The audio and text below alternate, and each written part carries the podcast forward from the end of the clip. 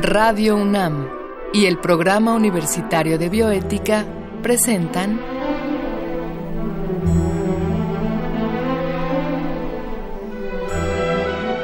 El Árbol de las Ideas. Arte, ciencia y filosofía para la vida. Con Paulina Rivero Weber.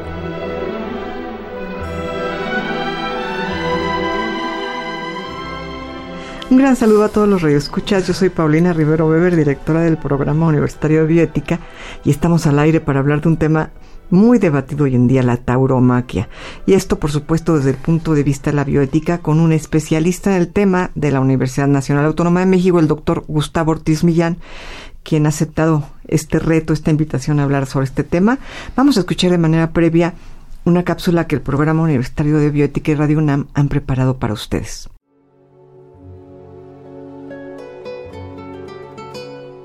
El toro pasa horas en completa oscuridad. Le han limado las puntas de los cuernos, colgado sacos de arena al cuello y golpeado los riñones. Para provocarle diarrea, lo han hecho beber sulfatos y para que no pueda ver ni respirar bien, le han untado vaselina en los ojos y le han introducido algodón en la nariz. Este es el encierro previo a la corrida de toros. Ahora, para que el toro salga corriendo, le clavan en el lomo la llamada divisa y el animal huye aterrado tras horas de encierro, maltrato y dolor. Los biólogos dicen que en tales circunstancias un toro huiría y no enfrentaría a su agresor, pero el problema es que lo han llevado a un espacio cerrado, sin salida, y así comienza el primer tercio del espectáculo. Conforme al reglamento, en esta parte se somete al toro al castigo apropiado. Pero, ¿castigo por qué? El picador es el torero que montado a caballo clava una lanza de hasta 40 centímetros en el lomo del toro y éste comienza a desangrarse. Sigue el tercio de banderillas. Al toro se le encajan arpones en el lomo, desgarrando sus músculos a cada movimiento. Para el toro, el dolor es ya insoportable, pero el espectáculo todavía no acaba. Quienes están cerca escuchan sus gemidos y está comprobado científicamente que el toro siente angustia, miedo, ansiedad. Ahora en el último tercio llega la estocada final. Si un solo golpe alcanza el corazón, el toro muere, pero cuando el matador no acierta, penetra los pulmones una y otra vez, dando lugar a una muerte lenta y tortuosa. Algunas veces el matador falla incluso después de varios intentos, y otro individuo le clava un cuchillo en la nuca al toro para que por fin muera. ¿Y a esto llamamos arte? Tenemos una idea completamente equivocada del toro, el cual en realidad es un animal que difícilmente ataca, pues los biólogos aseguran que mamíferos artiodáctilos rumiantes como el toro se especializan en la huida. La Escuela Nacional Veterinaria de Toulouse, Francia, publicó el estudio Psicología digestiva en los animales. Gracias a él, sabemos, por ejemplo, que los toros deben realizar aproximadamente 40.000 masticaciones cada día, lo que toma al menos 8 horas. Si a ello le agregamos el tiempo transcurrido en buscar el pastizal y huir del enemigo, resulta evidente que los toros dedican su vida a alimentarse en paz. Algunos hábitos, pensamientos o tradiciones pueden formar parte de la cultura, pero eso no significa que todos ellos sean buenos o deban conservarse, pues por desgracia, muchas tradiciones culturales ocasionan violencia y dolor. En algunas partes del mundo, por ejemplo, son parte de la cultura el machismo, matar a pedradas a una mujer o la ablación del clítoris. Los animales son seres sintientes y en este sentido, Charles Darwin consideró que la compasión que podemos mostrar hacia todos ellos es una de las más nobles virtudes que puede adquirir el ser humano. Hoy, eso es lo que nos hace falta, y extender la compasión al resto de los seres sintientes es un cambio de paradigma que implica obligaciones directas e indirectas.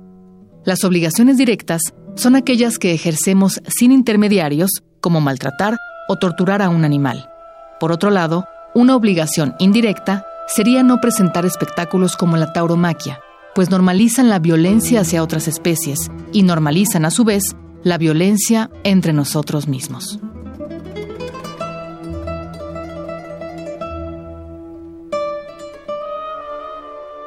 Les decía yo que estamos con el doctor Gustavo Ortiz Millán, un destacado investigador de nuestra máxima casa de estudios, y él pues es especialista en ética, es especialista en bioética y ah, tiene un gran escrito sobre tauromaquia en el cual de hecho es una respuesta filosófica muy argumentada al filósofo Sabater, Fernando Sabater, y pues está aquí con nosotros, Gustavo. Gracias por haber aceptado la invitación que te hicimos en algún programa pasado para hablar sobre este tema. Al contrario, muchas gracias, Paulina. Yo quisiera comenzar porque nos recordaras eh, cómo se llama este texto tuyo sobre la tauromaquia. Se llama Ética Eh, para... eh, tengo un par de, de textos sobre tauromaquia. Uno es Ética para Matador, Exactamente, Ética para Matador. eh, que lo pueden encontrar en, en, en la red. Yo lo he puesto a, disposición en, en mi página de academia.edu. Y eh, hace un par de años salió también un texto que se llama De toros, perros y peleas. De toros, perros. Y peleas, que es- es- esto salió publicado en España en una, en una revista, Diálogo Filosófico, me parece. Ok. Bueno, yo este último que mencionas no lo conozco, pero cuando leí Ética para Matador me pareció un escrito realmente genial, no nada más por toda la forma en que argumentas la respuesta a Sabater. Déjenme platicarles que el filósofo español Fernando Sabater hizo una defensa de la tauromaquia y el doctor Gustavo Ortiz Millán escribe una respuesta con este título genial que es Ética para Matador, que hace alusión a un famoso texto Ética para Amador, eh, al cual yo le tengo algunas reservas, que no, no viene el caso decir acá, pero Ética para Matador pone sobre eh, el papel con toda claridad una respuesta a, a Fernando Sabater. Y yo quisiera, pues que quizá comenzar por que nos definieras de- de- desde tu propia percepción qué es la tauromaquia, ¿no? Todos sabemos que es esta fiesta en la cual eh, se llevan a cabo las corridas de toros, pero tú cómo podrías definir la tauromaquia? Bueno, cualquier defensor de las corridas de toros te dirá de la larga tradición que tiene eh, las corridas de toros en España y, y en otros lugares del mundo, ¿no? También eh, en, en Francia y por extensión también en, en buena parte de Latinoamérica. Sí, eh, incluso mucha gente se remonta a, a la cultura en, en Creta, ¿no? la antigua Creta, donde A se, juegos, se ¿no? lidiaban toros. Sí. Pero no se maltrataban, ¿verdad? En Creta, hasta donde tengo entendido, se les trepaban sobre los cuernos y pegaban un brinco. Creo que ha habido muchas eh, Formas. muchas formas de, lidiar toros. sí. Eh, pero de hecho, el, el toreo, tal como lo conocemos ahora, no tiene una tradición muy larga. ¿sí? Eh, si tú ves los grabados de Goya, vas a ver cosas extrañísimas que no ves en las corridas actuales. ¿sí? Suertes que desaparecieron. Una, por ejemplo, que, que desapareció, era muy popular, eh, no solamente en España, sino en otros lugares de Europa, eran las peleas de fieras. Pelear un toro con un oso, con un tigre, con un perro. De hecho, eh, tenemos herencia de este fenómeno en nuestros perros actuales. Claro, Por ejemplo, claro. ¿por qué hay una raza de perros que se llama Bull Terrier? ¿Sí? O Pitbull. ¿Sí? Bull es toro. Bull es toro. ¿Sí? Eh, entonces, Bull Terrier, Bulldog. ¿Sí? Son perros que se usaban para pelear con toros. ¿Sí? Y esto era muy popular, no solamente en España, sino también en, en Inglaterra. Eh, en Inglaterra había muchas peleas de, de toros con perros y esto no desapareció sino hasta principios del siglo XIX, 1835 más o menos. En Inglaterra. Sí. De hecho, en, eh, ahí, eh, si alguien tiene oportunidad de ir a, a- a Birmingham, uno de los centros comerciales más, más importantes, el más grande, eh, hace referencia a su nombre al, al Bull Ring, que existía anteriormente. O sea, los centros comerciales han aprovechado esto, eh, han aprovechado los espacios de, los, de lo que eran plazas de toros y en lugares donde se han ido prohibiendo, porque la prohibición avanza, ha ido avanzando. En Inglaterra se prohibió en 1835. Digamos que fue el primer lugar en el que se prohibió el uso de toros en espectáculos sangrientos. No sé si, no sé si el primero, pero en, en Europa, en muchos lugares se, se fue prohibiendo, sí, el, este tipo de espectáculos de peleas de fieras, sí. Lo que pasa es que muchas veces era difícil conseguir un tigre o conseguir eh, un oso para pelearlo con un toro. ¿sí?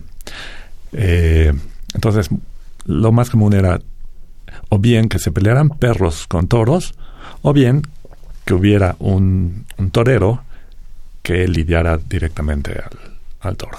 ¿sí? Eh, ahora, lo, lo, que a mí me llama la atención de muchos defensores de la tauromaquia es el poco conocimiento que tienen de su propia afición. Claro. De la tradición que tanto defienden, ¿no? Sí. Eh, y, sería bueno que, leyeran realmente el, lo que se considera que es la Biblia del, del toreo, que es el cosío. ¿El qué, perdón? El cosío.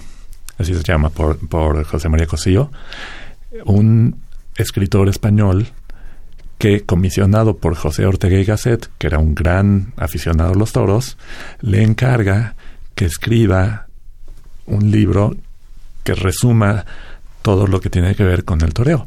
Y son, eh, en la edición que, que yo conozco, son cuatro tomos muy gruesos que hablan de la historia del toreo, de todas las, las suertes que hay, bueno, de quiénes son los toreros famosos hasta, ese momento, etcétera, ¿sí?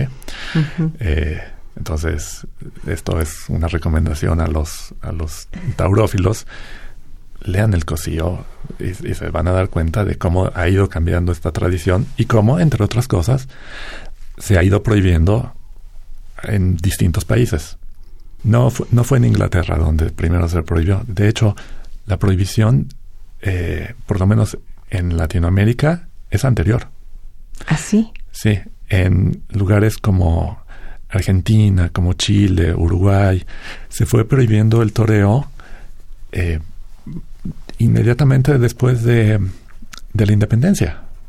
¿sí? Porque además se veía como, claro. como un, un espectáculo muy vinculado a la metrópoli. ¿sí? Claro. Entonces eh, se, se, fue prohibiendo progresivamente y la prohibición sigue. Pues ahora hemos visto en, en algunos países se ha votado, como el, el, el, caso de Ecuador, en que se votó esto, o en caso de ciudades, eh, como algunas ciudades en Colombia, donde se ha prohibido, o en, en, México hemos visto ya por lo menos tres estados donde se ha prohibido completamente el, el toreo, que son eh, Guerrero, Sonora. Sonora. y Coahuila. Ahora, Gustavo, eh, me queda claro pues esto que nos dices, pero me gustaría que tú nos hablaras de tu postura. ¿Por qué te opones tú a la tauromaquia? Exactamente, Gustavo Ortiz Millán, ¿qué le diría a un taurófilo? Que lo dices, pues, en estos escritos, ¿no? Tú, tú paso a paso demuestras, por ejemplo, que ante la defensa de que se trata de una tradición, tú dices, bueno, no cualquier tradición, por ser tradición, tiene que ser defendible, hay tradiciones horribles que han pasado a la historia, ¿no? Pero, pero desde dónde tú eh, de, defenderías eh, tu oposición a, a, la tauromaquia? Mira, mi posición no es muy diferente de, de, la posición tradicional de la gente que se opone a la tauromaquia. Me parece que esto es, es una barbarie. Claro. Porque creo que no tenemos derecho a hacerle esto a los animales, a matarlos claro. de esa forma. Por la misma razón, por cierto, me opongo a, a que usemos los animales también eh, en la producción de alimentos. Claro. ¿Eh? O a las peleas de perros o a las peleas de gallos. Sí, yo creo que yo creo que no no tenemos derecho de maltratar, de tratar cruelmente o de, de hacer que sufran innecesariamente los animales, que vivan en paz. Sí, yo creo que tienen derecho a la vida, a la libertad, sí, a desarrollar su vida en las condiciones más naturales posibles. Y yo creo que los, lo peor que les ha pasado en la historia a los animales es que haya aparecido una especie ¿sí? que se ha atribuido el derecho de poderlos esclavizar. Esclavizar, claro. Y de, y de usarlos para su simple entretenimiento. Sí, sí. No los puedes tratar como sea, no son cosas. No, no, no puedes ser cruel con, con, un animal nada más porque sí. O porque me quiero divertir. Lo voy a, lo voy a matar eh, clavándole espadas y cuchillos o lo que sea. ¿no? Hay restricciones, ¿sí? Y esa es una. Entonces, si tienen valor moral, entonces lo tienen, ¿sí? Y lo tienen todos los animales, ¿sí? Ya sea porque, digamos, tienen conciencia o donde lo que sea que, que sea tu base para atribuir valor moral, entonces, bueno, lo tienen y lo tienen todos. Porque cuando se habla de maltrato animal, la gente dice, ay, sí, pobres perros, pobres gatos, la gente los maltrata. Sí, perros y gatos son como los animales que tenemos más presentes porque son con los que convivimos. Pero hay otros que no vemos. O que vemos tal vez porque vas al supermercado y te encuentras ahí la chuleta. Sí, esa es nuestra relación con, con los animales, para mucha gente. Pero ¿Cuál sería la diferencia entre, por un lado, perros y gatos, animales de compañía, y por otro lado, cerdos, pollos, vacas, toros?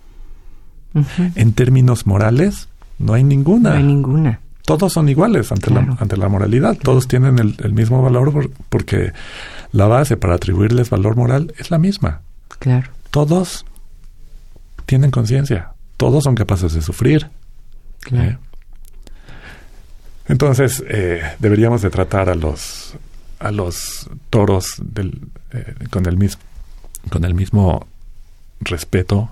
Tenemos las mismas obligaciones hacia ellos que, que las que tenemos con los perros. A los taurómacos les molesta mucho que se compare su espectáculo con las peleas de perros. ¿Ah, sí? ¿Por qué les molesta? ¿Cuál es la...? Eh, en eh, ambos se maltrata un animal. Eh, y, además, creo que si tú hablas con cualquier, con cualquier tauromaco, te dirá, sí, yo también estoy en contra del sufrimiento animal. En eso estamos juntos. Pero la cosa es que la cosa es que ellos no piensan que el que la corrida de toros ellos piensan que la corrida de toros se justifica por otras razones. Ellos dicen que es un arte, ¿no?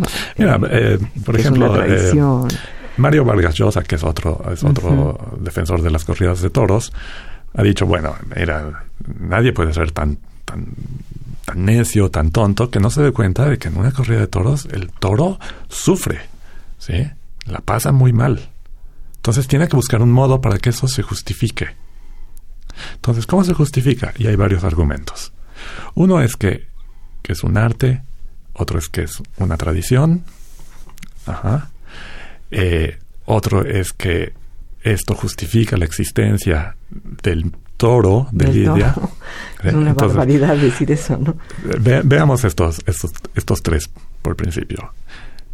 Que si es un arte, bueno, el caso es que no tenemos un concepto, un concepto universalmente aceptado de lo que es arte. Arte es un concepto no es un concepto unívoco, es un concepto eh, vago que la gente a veces habla de el arte de la guerra, cosas así, el arte de la política, ¿es un arte? No. Bueno, el toreo es un arte, pues un poco en el mismo sentido en que decimos que la política es un arte, ¿no? Es, una técnica, algo así.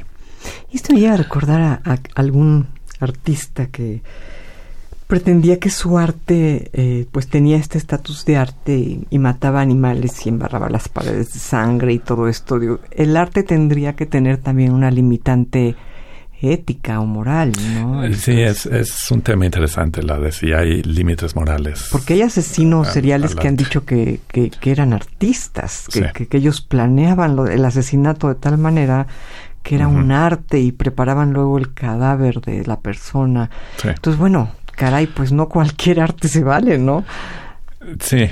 Si, si realmente pudiéramos aceptar que la tauromaquia es un arte, pues sí es un arte que involucra mucho sufrimiento. Punto que aceptáramos que es un arte y que con eso creemos que hay razones morales suficientemente fuertes como para no aceptar ciertas manifestaciones artísticas. Claro. Concediendo, ¿no? O suponiendo, sin conceder, más bien, que, eh, que fuera un arte. Se dice, es parte de la cultura, es parte de, nuestras tradiciones. Si perdemos nuestras tradiciones, dejamos de ser quienes somos. Pero es cierto eso, efectivamente, no sé, los eh, los catalanes, se, prohibió la, las corridas de toros, se prohibieron hace unos años en Cataluña. En Cataluña, sí. ¿Sí? Dejaron de ser menos catalanes. Me parece al, que al contrario, ¿no? Ellos van a decir, no, ahora somos, somos más, ¿no? Porque nos diferenciamos de, de, los, de los españoles, del, resto. Sí. y si hubiera un arte que involucrara el sufrimiento humano, me parece que también tendría que prohibirse ese arte. Claro. ¿no? Muchas veces se dice, bueno, pero esto también eh, está justificado porque ha dado lugar a muchas manifestaciones artísticas. ¿No? Piensa en los poemas de García Lorca, ¿sí? en las novelas de, de, Blasco Ibáñez, en las novelas de Hemingway acerca del toreo, en la música tienes la, ópera Carmen de George Bizet, ¿no? Entonces, ¿qué va a pasar con todo eso? Pues no va a pasar nada, nada. ¿no? O sea, va, puede desaparecer el, el, toreo. ¿Y, cuántos cuadros maravillosos tenemos de, de, de, guerras y de asesinatos y, de paredones? Y no por eso quedan justificados moralmente ni las guerras ni los asesinatos, ¿no? Claro. Es mezclar como peras con sí entonces es, es, un mal argumento no se, no, no se sigue sostiene. también se dice va a desaparecer la especie de los toros de, de Lidia y, en primer lugar, no, no hay ni, no es ni una especie, ni es una raza. O sea, si desaparecen las corridas de toros, va a seguir habiendo vacas y toros.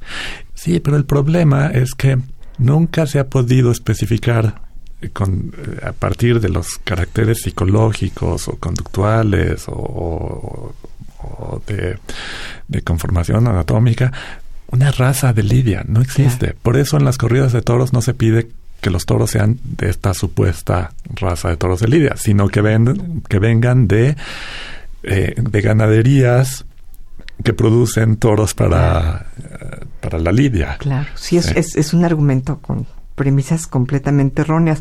Eh, no, no, no, están ahí para matarlos y divertirnos. es, un argumento muy tramposo porque da por supuesto de que a los taurómacos no les interesa el toro en realidad.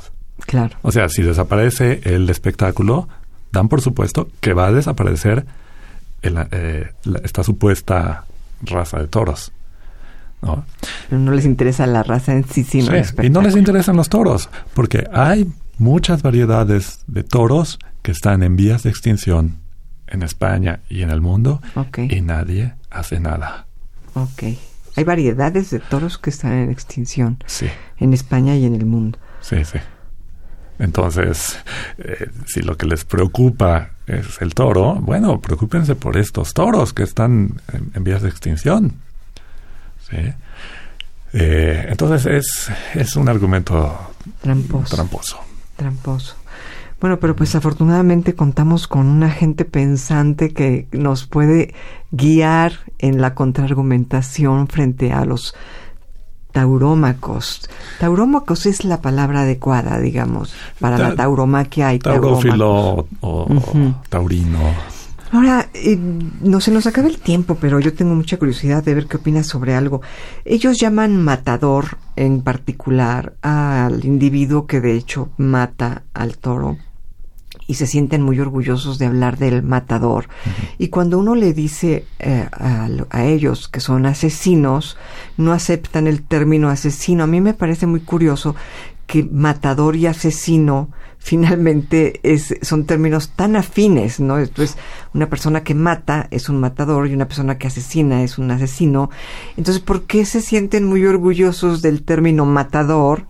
Y no se sienten se sienten muy enojados cuando les decimos que matan y son asesinos. Esto me parece completamente bueno porque eh, creo yo mi explicación es que usamos asesino sobre todo para referirse a quien mata a una persona. Ok. Sí. Ahora el, el término persona es un término bastante vago. No hay una sola definición de qué es una persona. Hay muchas, muchas teorías diferentes en filosofía acerca de qué es una persona. Pero si tú analizas todas las definiciones de lo que es una persona, muy probablemente van a entrar en todas ellas los animales. Claro. ¿Eh? Eh, que es la base para atribuirles derechos. Pero mira, esto es como tan controversial que digas, ay, ¿cómo va a ser una persona? ¿Cómo el toro va a ser una persona? ¿Cómo el perro es una persona? Bueno, si somos consistentes en nuestro uso, vamos a ver que sí, son personas. Pero dado que es algo que me parece a mí que no es estrictamente necesario para la atribución de derechos a los animales, podríamos ahorrarnos ese paso y decir simplemente, sí, mira, sobre las mismas bases que atribuimos derechos a los seres humanos, se las podemos atribuir a los animales. Los, los animales y el, el, el toro en particular tiene derechos. ¿sí? Y mira, cuando hablamos de atribuir derechos a los animales, no estamos hablando de, derechos políticos o sociales o el derecho al voto, qué sé yo. No, no, no. Dependiendo de la especie atribuyes también derechos. ¿sí? ¿Y cuáles son los más básicos que les podemos atribuir? Pues la vida, la vida. y la libertad. Claro. Entonces me parece que hay una grave violación a los derechos de estos individuos, de los animales, en los casos de la corrida de toros. Y que si fuéramos consistentes, también deberíamos de ver cómo en otros muchos ámbitos hay graves violaciones y deberíamos de empezar a tratarlos con más respeto y como seres que tienen un valor moral. Gustavo, pues cada, cada vez que te tenemos en un programa te invitamos al próximo, pero es que la plática da para mucho. Yo por lo pronto pues te agradezco mucho que hayas Al contrario, muchas gracias. Muchas, muchas gracias. Gracias como siempre a Marco Lubián en la producción y en controles técnicos a Susana Trejo y escuchamos la voz de Gisela Ramírez en cuya cápsula contó con la adaptación de Andrea González a texto original de Diego Dioniso Hernández. Se despide de usted su servidora Paulina Rivero Weber.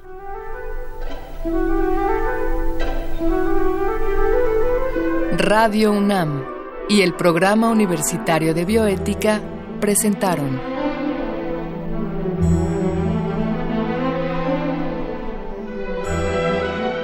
El Árbol de las Ideas. Arte, ciencia y filosofía para la vida.